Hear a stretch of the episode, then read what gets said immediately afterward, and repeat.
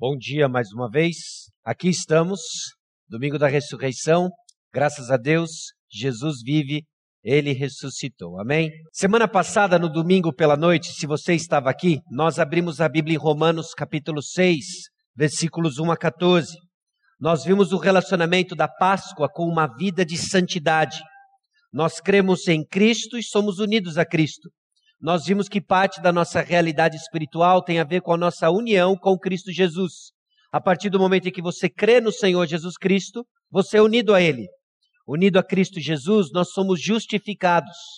E unidos a Cristo Jesus e justificados, nós entendemos e vimos nas páginas da palavra de Deus que somos mortos para o pecado e vivos para o Deus. Da nossa união com Cristo saem responsabilidades individuais que o pecado não reine sobre você, que você não use seus membros como instrumentos de pecado e que você use seus membros como instrumentos de justiça. São as implicações de entender a realidade da ressurreição com nossa identidade pessoal, com nossas responsabilidades individuais. O texto de hoje, o texto de hoje cedo, fala de um pouco mais sobre quem nós somos mas das nossas responsabilidades comunitárias.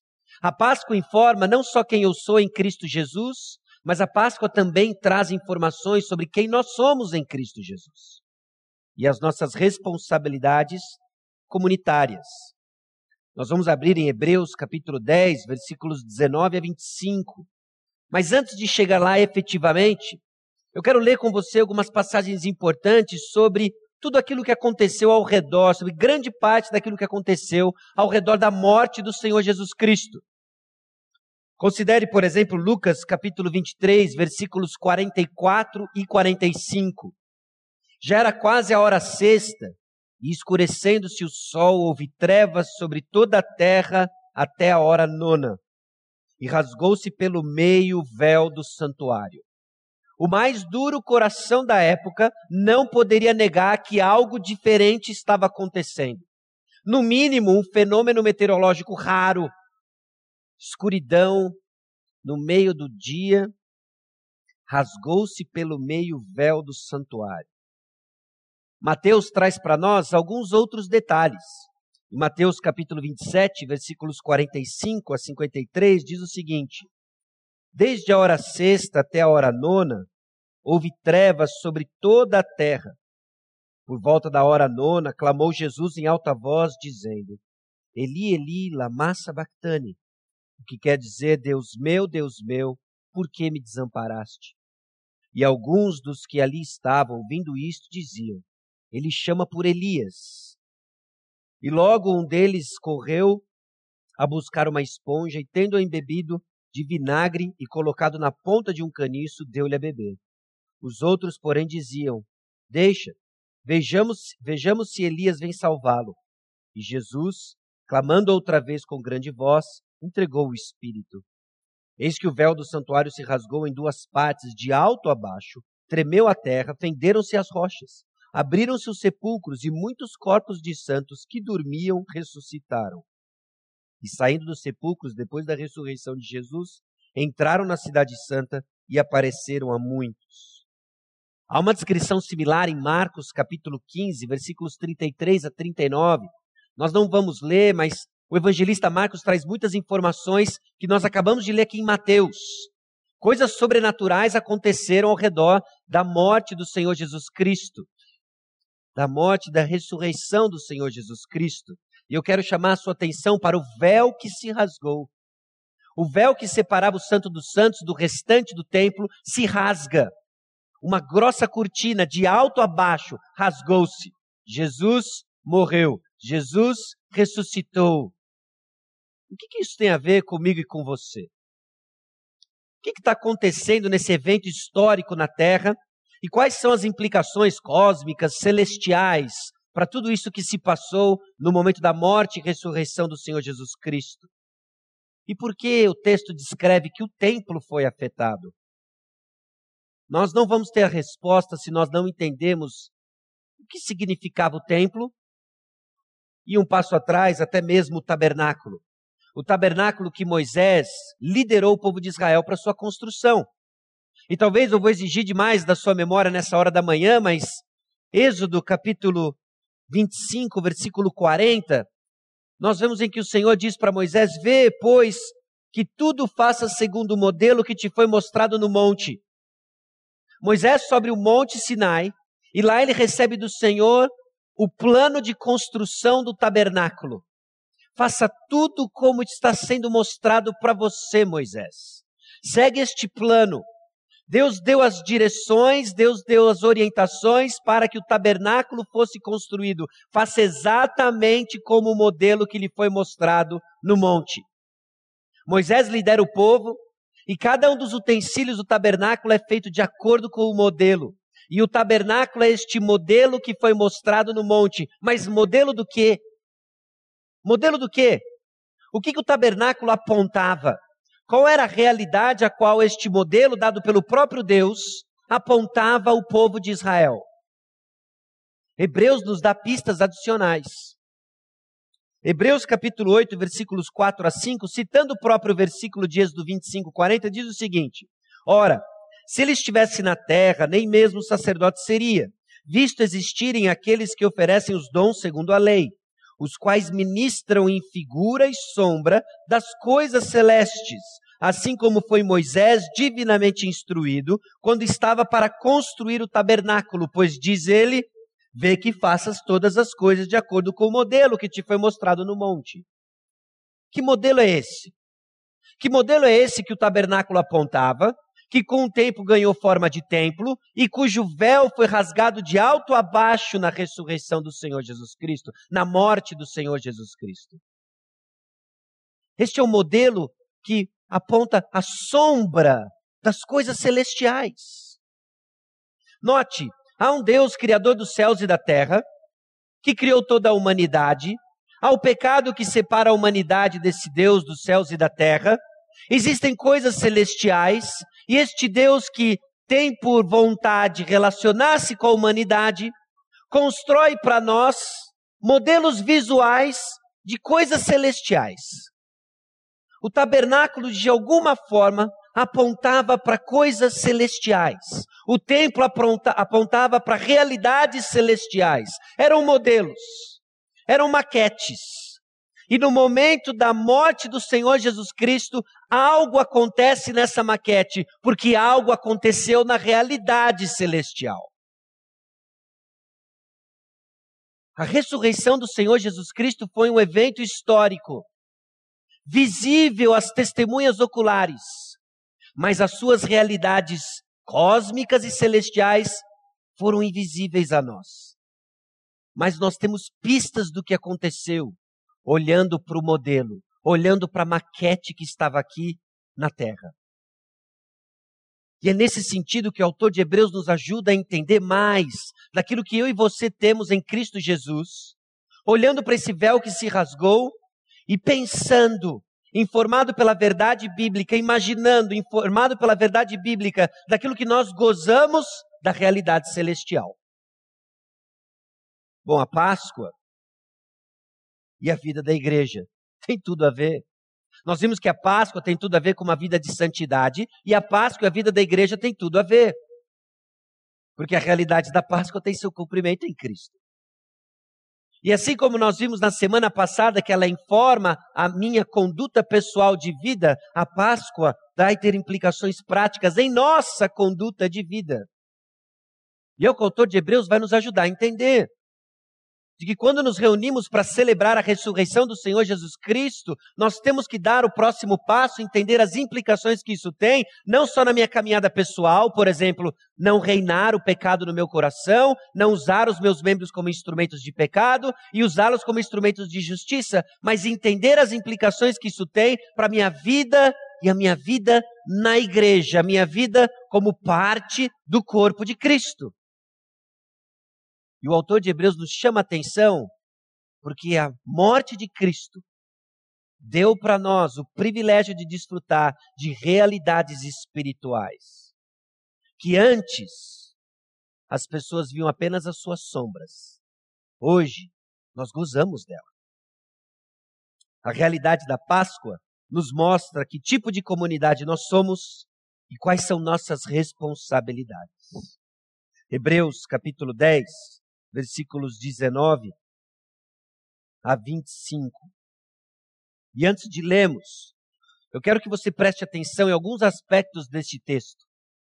Ele é logo depois de uma espécie de um parênteses que o autor de Hebreus faz entre Hebreus 4, 17, entre Hebreus 5, 1 até Hebreus 10, 18. Existe um paralelo entre aquilo que é colocado para nós nos versículos 4 a 16 e aquilo que está no 10, 19 a 25.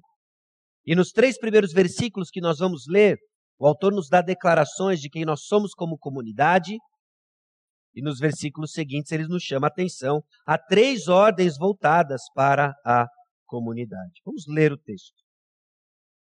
Tendo, pois, irmãos, intrepidez para entrar no Santo dos Santos, pelo sangue de Jesus, pelo novo e vivo caminho que ele nos consagrou pelo véu, isto é, pela sua carne. E tendo grande sacerdote sobre a casa de Deus, aproximemo-nos com sincero coração, em plena certeza de fé, tendo o coração purificado de má consciência e lavado o corpo com água pura.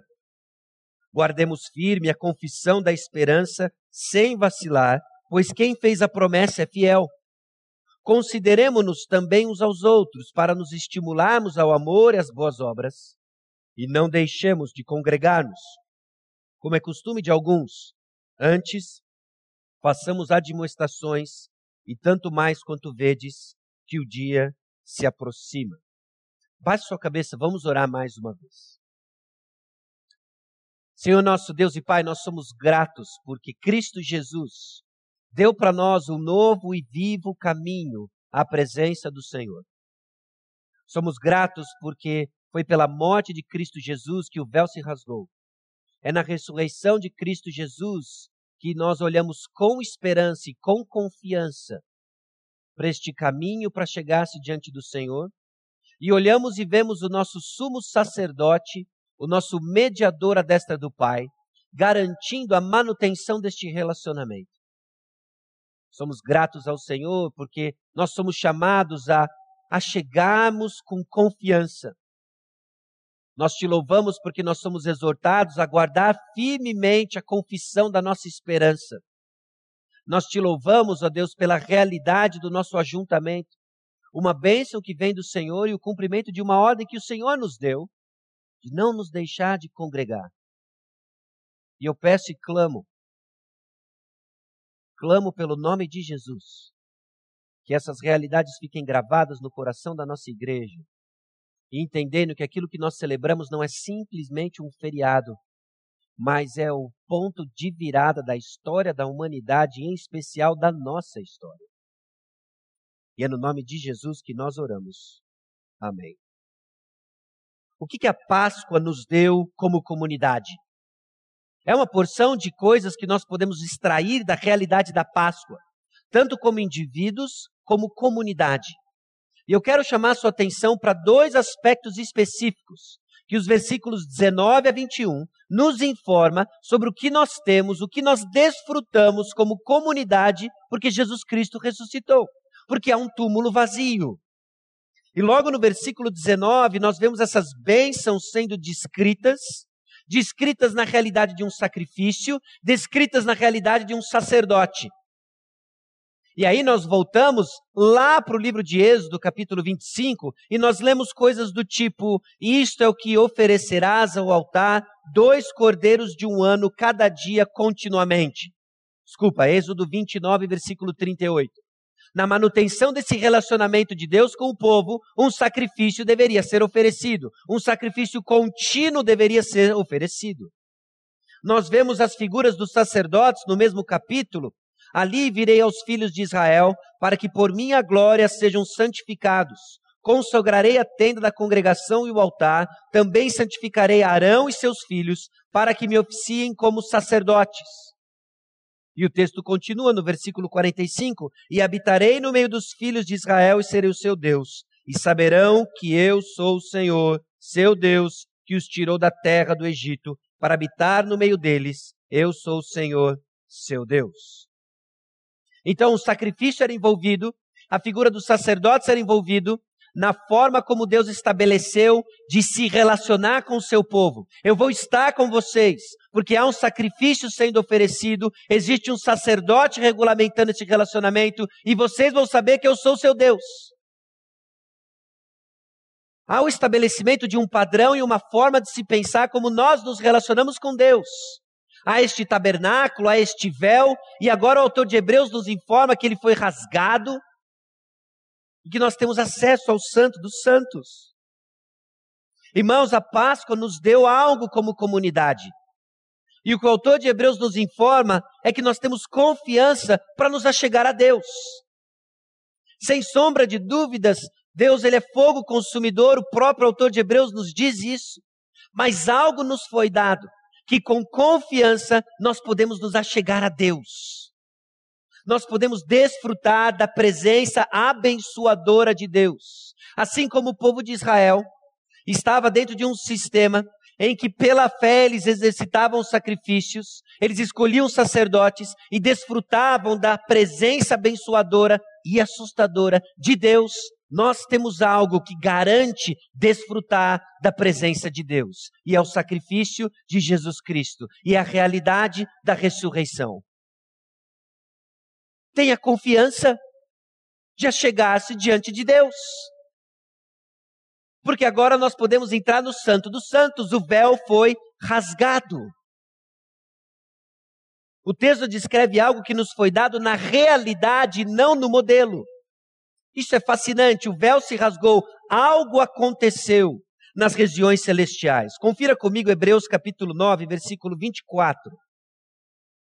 Porque Cristo não entrou em santuário feito por mãos, figura do verdadeiro, porém no mesmo céu, para comparecer agora por nós diante de Deus. Ele executa o sacrifício último pelos pecados. Ele entra na realidade da coisa, na realidade celestial, e ele executa algo que nós enxergávamos antes no modelo. Aquele sacrifício que era feito continuamente, Jesus Cristo o cumpre na realidade celestial. Ele entrou nesse santo dos santos, ele garantiu para nós acesso não àquilo que o tabernáculo era, mas para aquilo que o tabernáculo apontava. Uau! Eu tenho acesso ao santo dos santos, a própria presença do Deus vivo. Como? Por meio de um cordeirinho que nós sacrificamos, por meio de uma série de rituais cerimoniais, não, por meio daquilo que o cordeirinho e os cerimoniais apontavam Jesus Cristo, o qual nós cremos e temos, e é o nosso bendito Salvador. O meio foi o sacrifício de Jesus, o texto menciona o sangue de Cristo, a carne de Jesus, e este caminho ele é novo, e ele é vivo. Jesus é o caminho. Nós temos, meus irmãos, a confiança de chegarmos diante do Senhor com intrepidez por causa de Cristo Jesus, por causa do sacrifício de Cristo Jesus. E não só por causa do sacrifício de Cristo Jesus, mas por causa do sacerdote que é Jesus Cristo. Nós temos um representante diante de Deus. Versículo 21, e tendo grande sacerdote sobre a casa de Deus. Nós temos um sacrifício e nós temos um sacerdote. E ele nos dá confiança e ele nos dá um representante diante de Deus. Jesus é o sumo sacerdote. Hebreus 4, 14 e 15 lança para nós o tema: Tendo, pois, a Jesus, o Filho de Deus, como grande sumo sacerdote que penetrou os céus, conservemos firmes a nossa confissão. Porque não temos sumo sacerdote que não possa compadecer-se das nossas fraquezas. Antes foi ele tentado em todas as coisas, à nossa semelhança, mas sem pecado.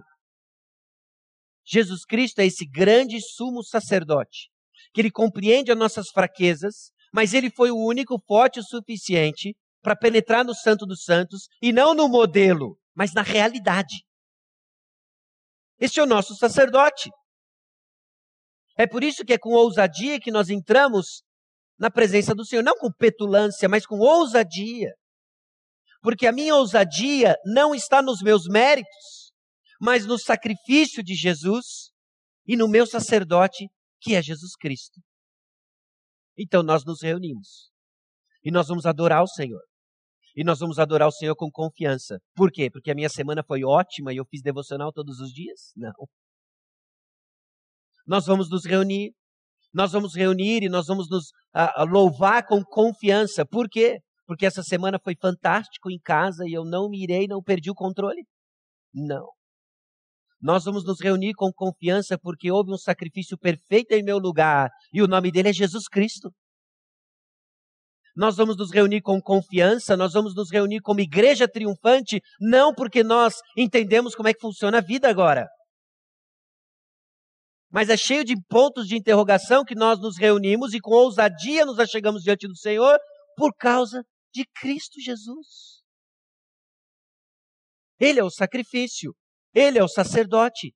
E sacerdote forte o suficiente de garantir nosso lugar ao lado do Pai e compassivo para entender as lutas minhas e suas de todos os dias.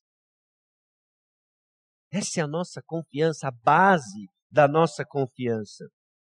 Nós somos essa comunidade da ressurreição e desfrutamos da grande confiança para estar na presença de Deus. E a presença de Deus nos é dada pelo caminho aberto, pelo sangue de Cristo. E diante de Deus contamos com um grande sumo sacerdote. Então nós somos uma comunidade confiante e muito bem representada. Note, o autor de Hebreus nos leva a confiar, a ter essa intrepidez de chegar-se diante do Senhor em nenhum momento por mérito nosso, mas por aquilo que Cristo Jesus fez em nosso favor. Isso é quem nós somos. Comunidade da ressurreição. Temos confiança para chegar-se diante do Senhor e nós temos um representante, o sumo sacerdote, o Senhor Jesus Cristo. E daí Agora, o autor de Hebreus nos ajuda a entender como a realidade da ressurreição muda não só a minha vida individual, mas como ela muda e rege como nós nos portamos como comunidade. E ele nos traz então três responsabilidades da comunidade da ressurreição. E tem a ver com essas palavrinhas aqui, ó, aproximemo-nos, guardemos e não e consideremos-nos também uns aos outros. Essas são as três palavrinhas-chave. Aproximemo-nos, guardemos e consideremos-nos. A primeira delas, da nossa responsabilidade, porque nós temos essa confiança e nós temos um sacerdote, é a seguinte: uma adoração corajosa. Uma adoração corajosa por causa daquilo que nós temos com Cristo Jesus, nós somos chamados a ser uma comunidade marcada por uma adoração corajosa. Eu não estou falando de uma adoração petulante, mas uma adoração ousada, uma adoração intrépida, que entende o que é feito quando nós nos reunimos para prestar culto ao Senhor. Olha só o que o texto diz: Acheguemos-nos, portanto, confiadamente junto ao trono da graça, a fim de recebermos misericórdia e acharmos graça para socorro em ocasião oportuna. O autor de Hebreus abre um parênteses e expõe sobre o sacerdócio de Jesus Cristo, fecha parênteses e começa o versículo 19 do capítulo 10. Tendo, pois, irmãos, intrepidez para entrar no Santo dos Santos pelo sangue de Jesus. Nós somos chamados a acessar a Deus por causa do sacrifício de Jesus e seu ofício como sacerdote. Meus irmãos, nada sobe deste teto se não for pelos méritos de Cristo Jesus. Nada. Nem a sua melhor semana, nem o seu melhor esforço, nem a sua mais sincera devoção. Nada sobe desse teto se não for pela fé em Cristo Jesus. Nossa adoração tem um mediador e o nome dele é Jesus Cristo, e por isso nós somos chamados a uma adoração ousada por causa de Cristo Jesus, não por causa de nós. Você já imaginou se a sua adoração dependesse de você? Você já imaginou isso? Você já imaginou se a sua adoração dependesse da sua performance na semana que se passou? Eu não sei com relação a você, mas eu nem viria. Eu nem viria. Mas a nossa adoração corajosa é porque a nossa fé está depositada no nosso sacerdote, no sacrifício em nosso favor, Jesus Cristo. Essa adoração corajosa traz que a nossa aproximação a Deus é feita, então, com um coração que demonstra sinceridade e certeza.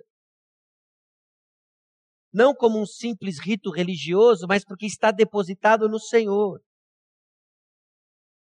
Ao contrário do que alguns fizeram no deserto, um perverso coração de incredulidade que vos afaste do Deus vivo. Note, afaste do Deus vivo com um perverso coração de incredulidade. E nós somos chamados a um coração com sinceridade, plena certeza de fé, para nos achegar ao Deus vivo. É um coração confiante no que Cristo fez em nosso favor. E a base da nossa adoração corajosa é a obra de Cristo. Por isso que o autor de Hebreus nos diz sobre este uh, coração purificado da má consciência e lavado o corpo com água pura. Se você virar uma página em Hebreus capítulo 9, versículos 18 em diante, nós vemos que o autor faz um paralelo com tudo aquilo que Moisés simbolizou jogando sangue, purificando as coisas do tabernáculo, purificando o próprio povo de Deus com sangue e água apontando para algo que hoje nós desfrutamos em Cristo Jesus. Nós temos a nossa consciência lavada, purificada, nós temos o corpo lavado com água. Hebreus capítulo 9, versículo 18, pelo que nem a primeira aliança foi sancionada sem sangue, porque havendo Moisés proclamado todos os mandamentos, segundo a lei, a todo o povo, Tomou o sangue dos bezerros e dos bodes com água, e lã tinta de escarlate e sopo, e aspergiu não só o próprio livro, como também sobre todo o povo, dizendo: Este é o sangue da aliança, qual Deus prescreveu para vós outros. Igualmente também aspergiu com sangue o tabernáculo e todos os utensílios do serviço sagrado. Com efeito, quase todas as coisas segundo a lei se purificam com sangue, e sem derramamento de sangue não há remissão. O autor de Hebreus nos lembra da purificação naquele modelo. Versículo 23: Era necessário, portanto, que as figuras das coisas que se acham nos céus se purificassem com tais sacrifícios, mas as próprias coisas celestiais com sacrifícios a eles superiores. Porque Cristo não entrou em santuário feito por mãos, figura do verdadeiro, porém no mesmo céu, para comparecer agora por nós diante de Deus nem ainda para se oferecer a si mesmo muitas vezes, como o sumo sacerdote cada ano entra no Santo dos Santos com sangue alheio. Jesus Cristo, esse sacrifício superior, garantiu para nós um novo vivo caminho, não no modelinho, mas na realidade celestial. Então o véu se rasgou. Ele apontava para algo que se cumpre e se cumpre na carne de Cristo Jesus. Somos chamados, meus irmãos, a uma adoração corajosa, com ousadia e intrepidez, não porque a minha semana foi ótima, não porque essa semana eu fui um super marido, um super pai, mas porque Cristo Jesus é o meu substituto. Adoração corajosa. E o texto continua nos exortando e trazendo para nós implicações da nossa vida comunitária, da realidade de que nós temos acesso a Deus e nós temos um sumo sacerdote. E o segundo deles é: essa comunidade da ressurreição deve ser marcada por um ensino fiel. Onde está isso? Guardemos firme a, a, a confissão da esperança, sem vacilar, pois quem fez a promessa é fiel. Guardemos firme. Guardemos firme essa confissão de esperança. É a ideia de manter firme o que foi confiado. Meus irmãos, nós temos a responsabilidade, a igreja é este baluarte da verdade, é esta embaixada do Senhor Jesus Cristo, que nos foi confiada a mensagem do Evangelho. E é essa mensagem do Evangelho que deve ser guardada e proclamada. E nós somos chamados a guardá-la firme. Porque se falsos ensinos entram no meio, o verdadeiro evangelho não é proclamado e as pessoas não vão saber como elas vão se achegar a Deus e elas não sabem que elas contam com o sumo sacerdote. Então nós somos chamados a guardar firme a confissão da nossa esperança. de tal forma que deixa evidente essa condição interna. Nós somos chamados a guardar isso, e é interessante como este termo é usado ao longo do Novo Testamento. As pessoas guardavam algo, elas retinham algo que tornava evidente que elas tinham. Guardemos firme, guardemos firme o Evangelho, essa confissão da esperança, que é o que nos faz igreja. O autor de Hebreus brinca com a expressão, em Hebreus capítulo 3, versículo 6, ele diz o seguinte: é o Cristo, porém, como filho em sua casa, a qual somos nós, se guardarmos firmes até o fim a ousadia e exultação da esperança. É o que nos faz igreja. Esta confissão, este evangelho é o que nos faz igreja. Se a partir do momento em que nós deixamos de guardar isso firmemente, nós perdemos nosso DNA e vai crescer aqui alguma coisa que não é igreja. Então nós temos que guardar firme o evangelho. Nós temos que guardar firme a confissão da nossa esperança, que não muda, é a mesma desde séculos passados e vai continuar a mesma até séculos vindouros. Cabe a nós guardarmos firmes a confissão da nossa fé. Nós vamos nos achegar diante de Deus e nós vamos guardar firmes a confissão da nossa fé, sem vacilar, sem vacilos. Sem mudança, mas inabaláveis e firmes. Porque os nossos olhos não estão na nossa performance, porque os nossos olhos não estão em quão bom eu fui essa semana, ou quão obediente eu tenho sido na minha devocional, etc, etc. Os meus olhos estão firmes no autor e consumador da minha fé. Então, sem vacilar. E o autor de Hebreus nos dá mais um encorajamento aqui de, de por que, que nós vamos guardar a confissão sem vacilar. Porque tem momentos em que, será que tudo isso é verdadeiro mesmo? Eh, será que, pare e pense, Jesus ressuscitou, não é meio esquisito isso?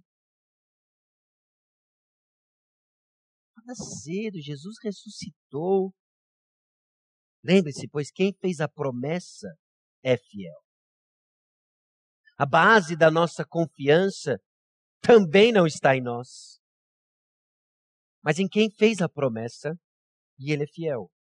Hebreus 6, 17 e 18. Por isso, Deus, quando quis mostrar mais firmemente aos herdeiros da promessa a imutabilidade do seu propósito, se interpôs com juramento, para que, mediante duas coisas imutáveis, nas quais é impossível que Deus minta, forte alento tenhamos nós que já corremos para o refúgio, a fim de lançar mão da esperança proposta. Deus não mente.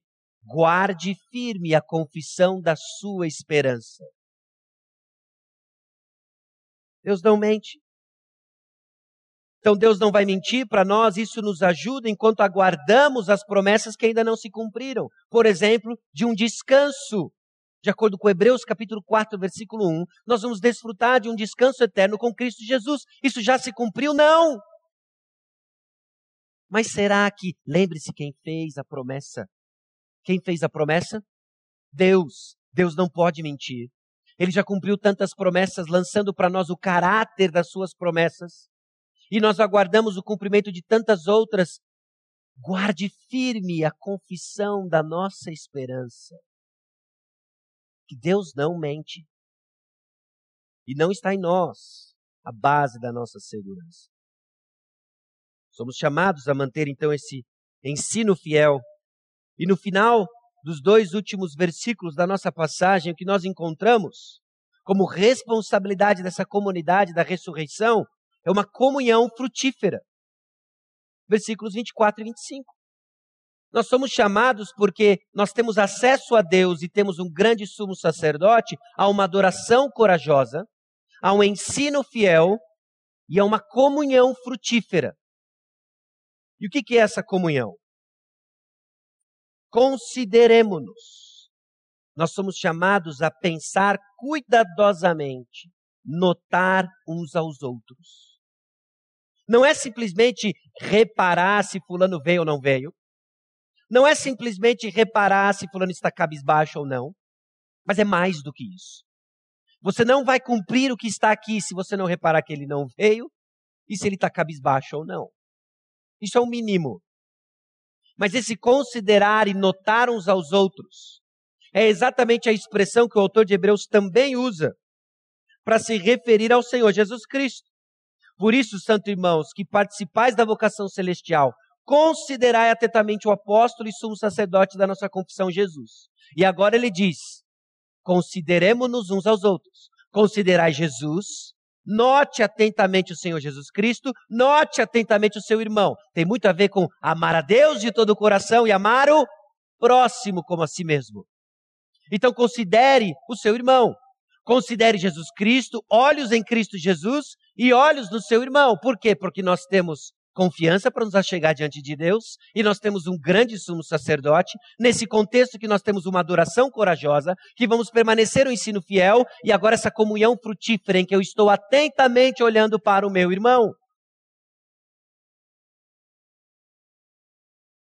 São essas atividades que encorajam uns aos outros ao amor, expressas em boas obras. O objetivo então dessa comunhão frutífera é que essa igreja, essa comunidade da ressurreição, seja marcada pelas boas obras que caracterizam o povo de Deus. Então, como que nós iremos considerar um ao outro? Como que nossa comunhão irá se aprofundar e fortalecer? O próprio autor de Hebreus responde para nós: não deixemos de congregar. Deixar de congregar é correr no perigo de cometer o pecado de Israel e abandonar o Senhor. A urgência de estarmos juntos. Porque você não vai considerar um ao outro, você não vai estimular um ao outro as boas obras se você não estiver aqui. Não deixe de congregar. Logo no início da era cristã, logo no início da igreja primitiva, já tinha gente com o hábito de não ir na igreja. Não, a igreja sou eu. Vou ouvir no YouTube o rabino fulano de tal. Depois eu leio a carta de Paulo em casa. E o autor de Hebreus nos lembra que não, que nós temos que estar juntos. Porque tem implicações da nossa identidade que só se desenvolve se nós estivermos juntos. Não deixe de congregar, como era costume de alguns. Não só essa é uma forma de nós cumprirmos o que está escrito aqui de comunhão frutífera, mas ao estarmos juntos, façam admoestações. O termo ele é meio carregado do tipo, já sei, a gente tem que estar junto para ficar dando bronco no outro. Não é isso. Não é isso. Envolve exortações, mas não é só isso. É mais do que isso. Se trata desse encorajamento com um objetivo muito específico: nos estimularmos ao amor e às boas obras. Nós nos juntamos, nós estamos considerando o nosso Salvador, nós estamos olhando para o Senhor Jesus Cristo, nós estamos olhando para os nossos irmãos e pensando: como é que eu vou encorajar o meu irmão ao amor e às boas obras? Como é que eu vou animar o meu irmão ao amor e às boas obras? Note, o texto coloca em você a ação, não em você a recepção. Ok? Porque talvez você está ouvindo e falando assim: é verdade, pastor. Porque eu entro aqui, ninguém nem sequer olha para mim. Não é? Ninguém nem sequer me ajuda a. Ninguém já mostrou amor por mim, ou me ajuda às boas obras. O texto chama você a estimular o irmão ao amor e às boas obras.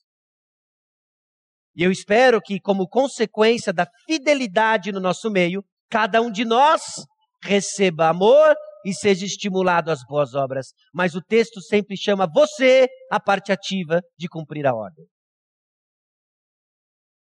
Então cumpra. Porque você tem acesso ao Pai, você tem um sumo sacerdote, junto nós adoramos corajosamente, nós ouvimos o ensino fiel das Escrituras e agora somos chamados à comunhão frutífera. Faça a sua parte estimulando pessoas às boas obras e ao amor. Por isso, nós somos esta comuni essa comunidade da ressurreição. Hebreus capítulo 3, versículos 12 e 13 diz o seguinte: Tende cuidado, irmãos. Jamais aconteça haver em qualquer de vós perverso coração de incredulidade que vos afaste do Deus vivo. Pelo contrário, exortai-vos mutuamente cada dia, durante o tempo que se chama hoje, a fim de que nenhum de vós seja endurecido pelo engano do pecado. O véu se rasgou. Nós temos acesso ao Senhor. Este acesso é garantido pelo sacrifício de Cristo. Ele é mantido pelo sacerdócio de Cristo. Então, em adoração, nós adoramos ao Senhor fervorosamente. Então, nós mantemos firmes a confissão que mantém essas verdades entre nós. E mantemos uma comunhão frutífera, estimulando uns aos outros as boas obras, para que não aconteça conosco o que aconteceu com o povo no deserto. Um coração perverso e incrédulo que se afastou do Deus vivo. Nós podemos e devemos nos achegar ao Senhor. Jesus morreu e ressuscitou. Por isso temos confiança para estar na presença de Deus. Temos um grande sumo sacerdote diante de Deus. Então, adoramos corajosamente, ensinamos fielmente e desfrutamos de uma comunhão frutífera. Jesus ressuscitou. Abaixe sua cabeça, vamos orar.